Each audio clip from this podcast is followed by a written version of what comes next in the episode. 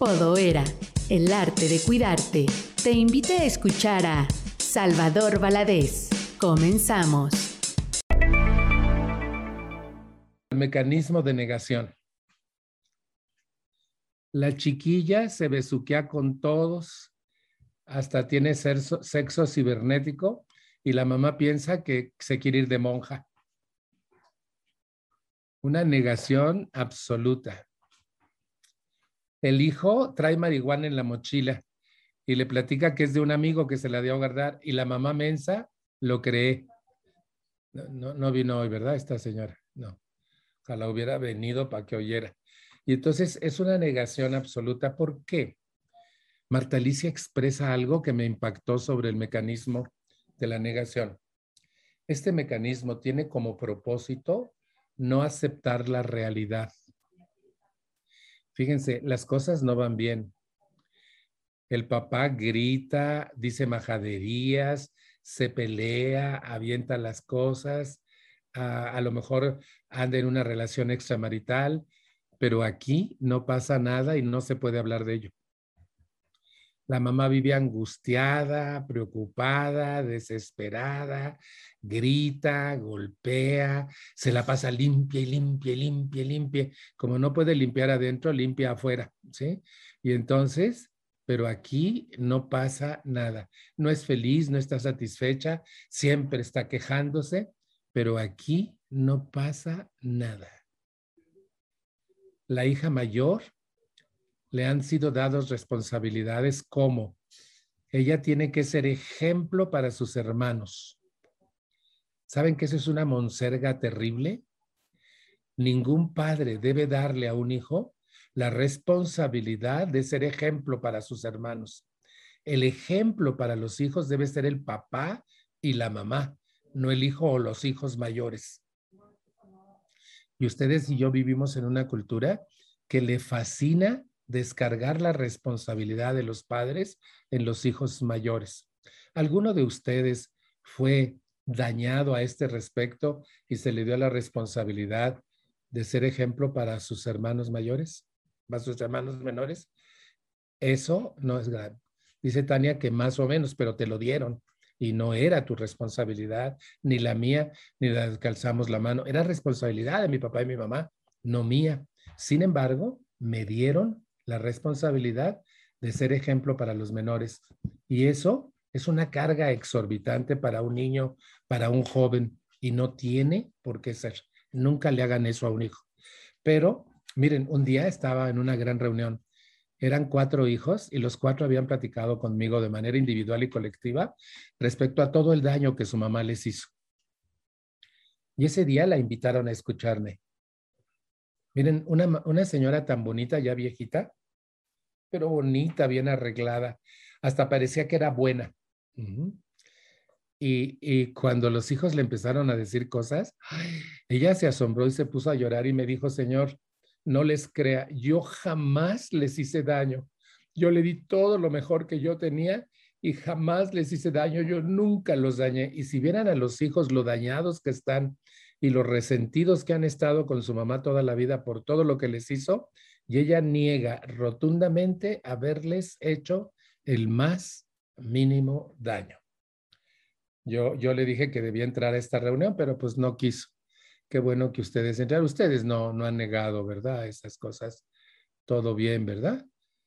Ay, pero sí, pero si todos se los, me sacrifiqué por ellos, me desvelé. Sí, pero también te los chingaste, pues, ¿no? O sea, eh, este, ahí está el problema y la negación es impresionante, pero impresionante. Te sorprende que te llamen de la escuela y que te den quejas de tus hijos porque tus hijos no. Y entonces te les vas encima y los quieres dominar nuevamente y que vuelvan por el camino normal. Y no van por ningún camino normal. Son un desgarriate porque finalmente en su casa las cosas no van bien. Y el reflejo es allá afuera en la escuela con los amigos, etc. Por eso es tan importante que no neguemos sino que miremos la realidad de frente y que veamos cómo resolverla. Y eso es muy, muy importante. Y fíjense, la mejor manera de hacerlo es con disciplina. Ahora fíjense, sí les he platicado que yo trabajo en una clínica de, adicciones en Tijuana y doy talleres para los padres de los adictos. Y, y, platico con ellos, les doy tres charlas a ellos, una cada mañana, y les doy dos talleres a los papás. Fíjense, una de las cosas más difíciles que he notado en los padres es que no saben cómo lograr que sus hijos paguen consecuencias. No, no pueden, no, a ellos, no pueden hacerlo ellos, que no resolverles a sus hijos. No, no hacer por ellos lo que ellos deben hacer por sí mismos.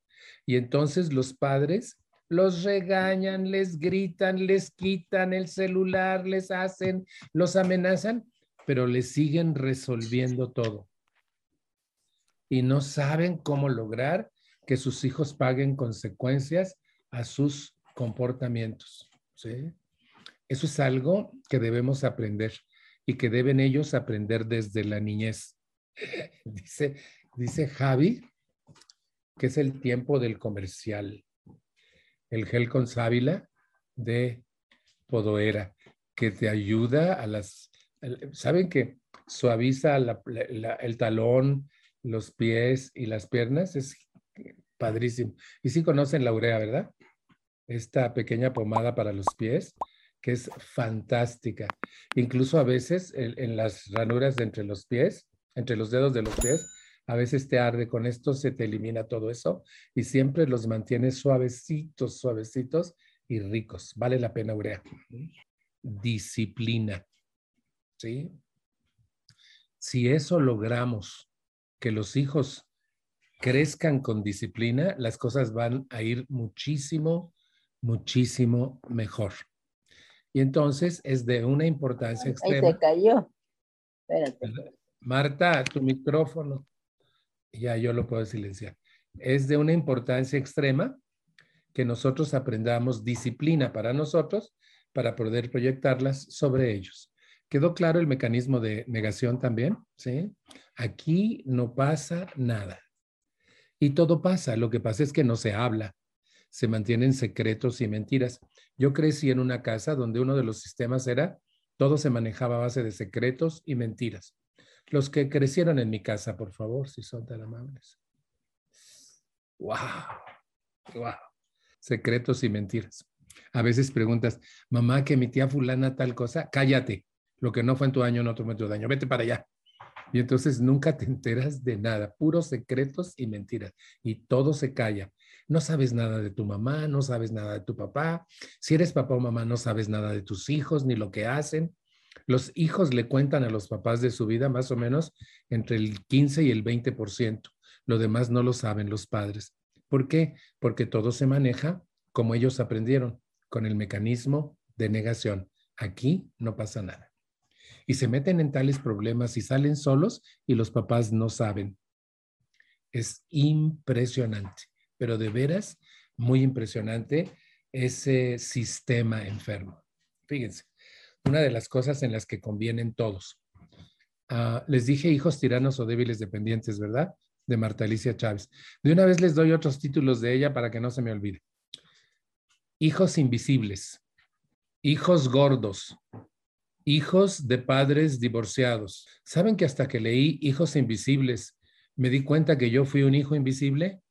Como soy el segundo de una, de una familia de ocho hijos y como yo tenía que ayudar a mi mamá con todo, entonces mis necesidades no eran cubiertas porque yo tenía que cubrir las de los demás. Entonces lo que yo necesitaba, lo que yo quería, nunca fue satisfecho y yo pasé como que no existía porque tengo responsabilidades que tengo que cumplir que me dieron otros.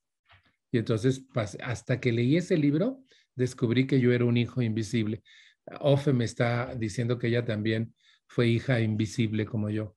Y los hijos invisibles queremos hacernos notar cuando crecemos. Y nos va mal en la vida por tratar de hacernos notar y no sabemos cómo, pero necesitamos ser vistos. Y entonces todo eso es producto de nuestra infancia.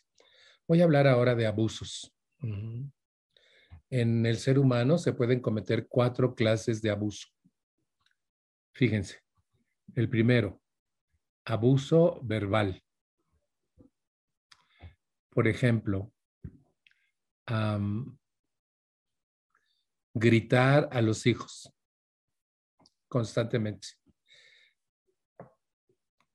Eh, todavía hoy, y esto pocas veces lo he dicho en mi vida, pero me pasa.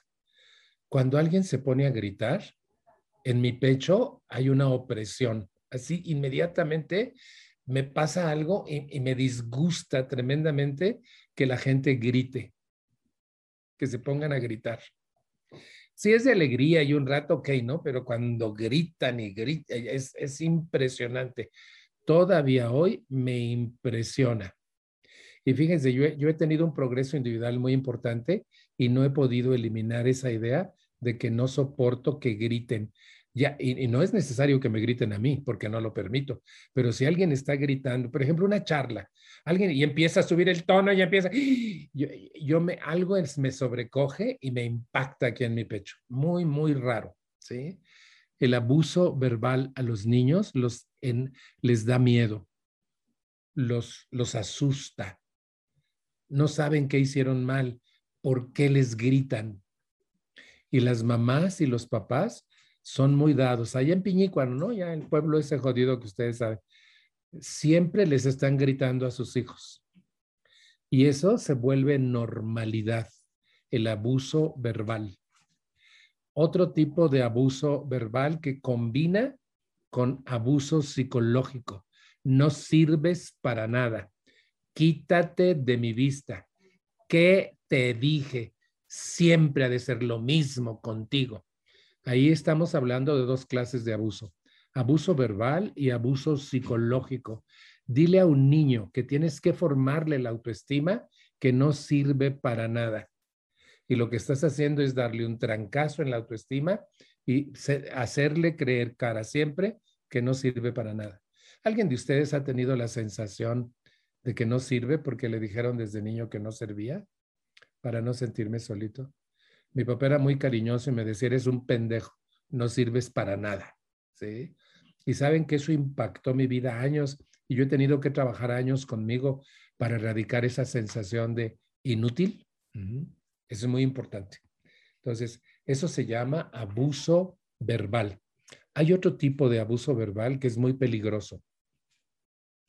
Hablar cosas no audibles para los oídos de un niño cosas que un niño no debe escuchar en su niñez, enfrente de ellos como si no entendieran. Y saben que la mayoría de los adultos dicen, están jugando, ni te hacen caso, no se dan cuenta. Y te enteras de cada cosa y dices, no puede ser. Y no sabes cómo manejarlo. Yo oí cosas en la, en la conversación de los adultos de mi familia que me hicieron mucho, mucho daño. Me sorprendieron no comprendí algunas y cuando las empecé a comprender en la juventud, me alarmó sobremanera que en mi familia hubiera esas cosas horribles. Y eso hizo daño, mucho, mucho daño. Abuso verbal. Si estás hablando de cosas difíciles, no audibles para un niño, aléjate de los niños, no las hables cuando ellos estén presentes. Y voy a explicar por qué. Los niños sobre todo en sus seis primeros años, son una esponja. Están en el mundo por vez primera y absorben todo. No tienen la capacidad de procesar la información que absorben, pero toda la absorben, toda como una esponja. No sé si sepan, por ejemplo, que un niño de seis años puede aprender fácilmente seis idiomas al mismo tiempo. Seis idiomas al mismo tiempo. Fíjense la capacidad de captación que tiene una criatura. Parece que nosotros ya no nos damos cuenta porque nos hemos adaptado a la vida y hemos aprendido errores y etcétera y, actuamos por consecuencia, pero no nos damos cuenta todo lo que hacemos frente a ellos que ellos absorben, absorben, absorben. Cuidado. Por ejemplo, pasa alguien y le pones mala cara y el niño lo ve y lo absorbe y lo va a repetir. ¿Quién se lo enseñó? Tú, el adulto de su historia. No lo hiciste por maldad. Por eso es necesaria empezar con la disciplina propia. Entonces, fíjense, esto es bien interesante. El abuso verbal y con connotaciones muy graves cuando se convierte también en abuso psicológico junto con abuso verbal. Luego tenemos el abuso físico. La forma más grave de abuso físico hacia un niño son los golpes. Con golpes no. Marta Alicia en su libro consigna en dos páginas completas del libro, renglón tras renglón, todo el daño que un adulto presenta por haber sido golpeado en la niñez. Toda la distorsión de su mundo y de su vida por haber sido golpeado en la niñez. Yo estoy totalmente de acuerdo que no debes golpear a un niño. Y en mi cultura hay un dicho popular que dice, que la letra con sangre entra y que una nalgada a tiempo corrige. Y eso no es verdad. Lo único que estamos haciendo es abusar físicamente del infante al golpearlo. Miren, puede ser que entienda con un golpe, pero le has creado miedo y resentimiento. Y cuando crezca, le van a pasar tres cosas importantes. Se va a volver golpeador, padre golpeador, se va a casar con alguien que lo siga golpeando de manera verbal cuando menos y se va a auto golpear él mismo. Se va a descalificar con mucha facilidad, va a permitir que otros lo dañen, se va a relacionar en su, en su núcleo eh, amigos, eh, pareja, con gente que se va a burlar, lo va a rechazar, le va a gritar, lo va a hostilizar, lo va a descalificar. ¿Por qué? Porque fue abusado físicamente. ¿Queda la idea? El abuso físico es muy grave para los niños. No hay que golpear a un niño, porque los golpes le van a hacer una huella indeleble el resto de su vida. No hay que golpear. Un día estaba sentado en un receso de un evento y había unas cinco señoras así a la vera mía, platicando y una de ellas le dijo a las otras, es que un golpe a tiempo corrige. Y yo dije, ¿yo puedo intervenir en la, en la conversación? Me dijeron, sí, salva, con todo gusto. Y le pregunté a esa señora, ¿de veras crees que un golpe a tiempo corrige? Y me dijo, sí, un golpe a tiempo corrige. Ah.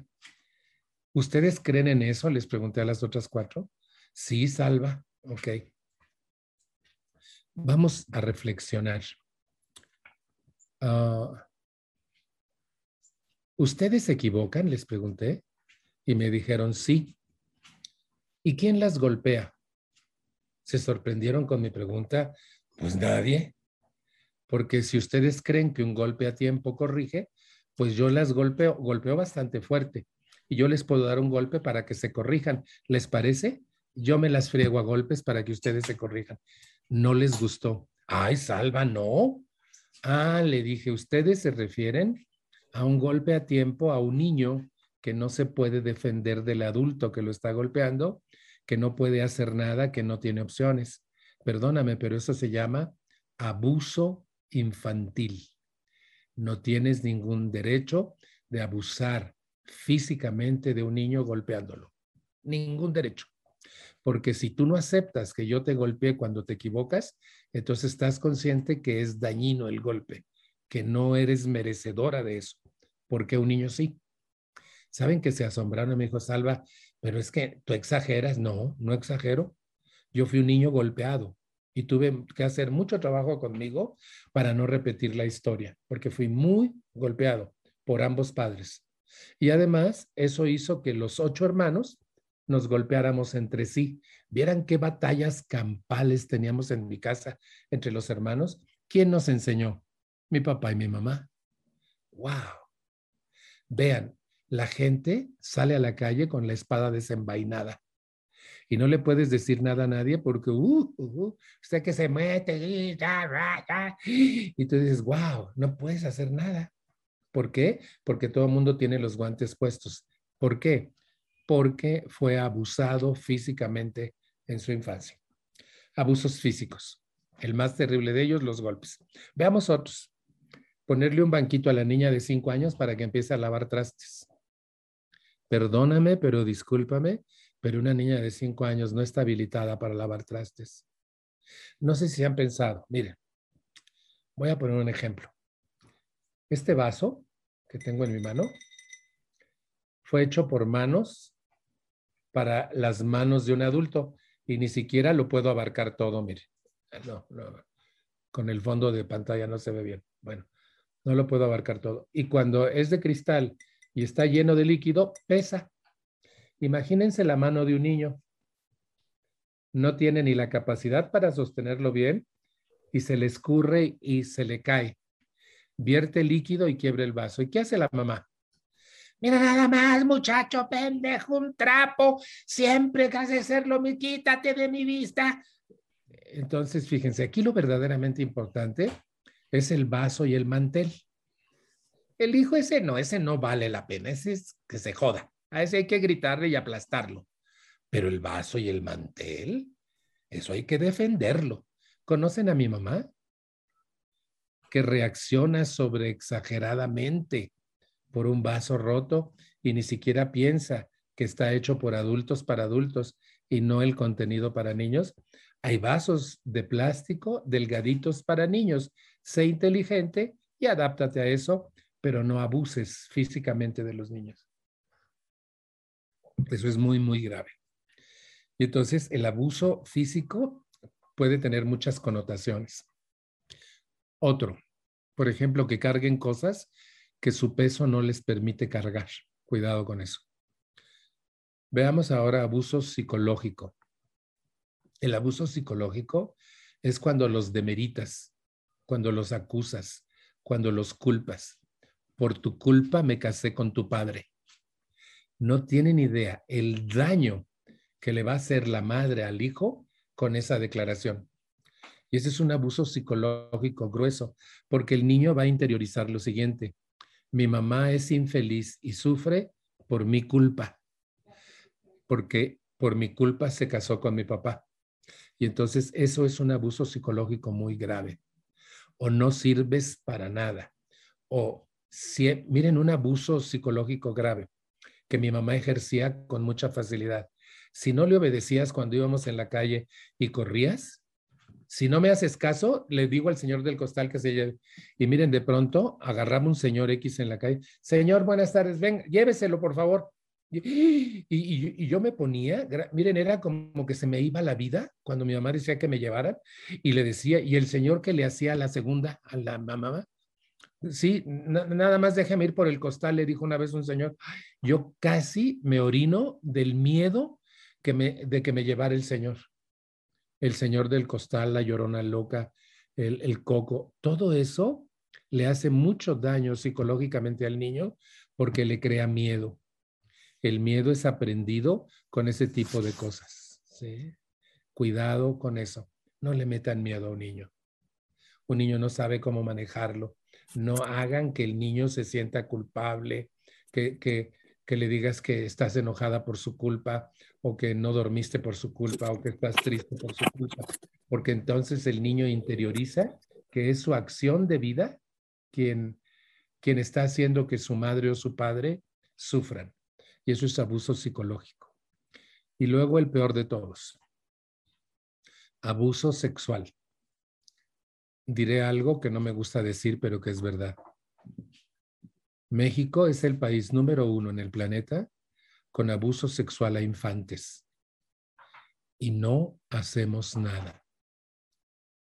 Tenemos que cuidar a los hijos de tal forma que nadie jamás pueda hacer eso con ellos. Sin embargo, generalmente el quien abusa de un infante es alguien muy cercano a la familia o alguien de la familia. Debemos ser precavidos y hablar con ellos. Miren, me recuerdo mucho, hace muchos, muchos años, en la televisión mexicana, decía, sonaba una alarma, un señor se le acercaba a un niño y lo invitaba a ver eh, películas en su casa o algo así, y sonaba una alarma. Tienes derecho a decir no. Cuéntale a alguien inmediatamente lo que te está pasando. Y yo digo, wow, eso debía estar permanentemente en todas las televisoras para que los niños sepan que pueden defenderse y que pueden platicar lo que les está pasando, pero no lo hacemos. No hacemos absolutamente nada. Fíjense, yo fui alguien que sufrió los cuatro tipos de abuso. Verbal, físico, psicológico y sexual. Los cuatro. Yo tuve que tener ah, terapia psiquiátrica por el abuso sexual. Yo estuve en psiquiatría dos años para trascender el abuso sexual y siempre recomiendo, si alguien fue abusado sexualmente, requiere terapia inminente para trascender el evento y que no nuble el resto de su existencia. Es de una importancia extrema. Los niños están expuestos a estos cuatro tipos de abuso constantemente. Y fíjense, quien más ejerce este tipo de abusos son la familia cuidado con ello, cualquier tipo. No lo hagamos con los nuestros. Vale la pena aprender a educar correctamente. Escuchaste a Salvador Valadez. La familia Podoera agradece tu visita. Recuerda seguirnos en nuestras redes sociales. Nos encuentras en Facebook, YouTube, Instagram, TikTok, Spotify y Twitter. Búscanos como Podoera.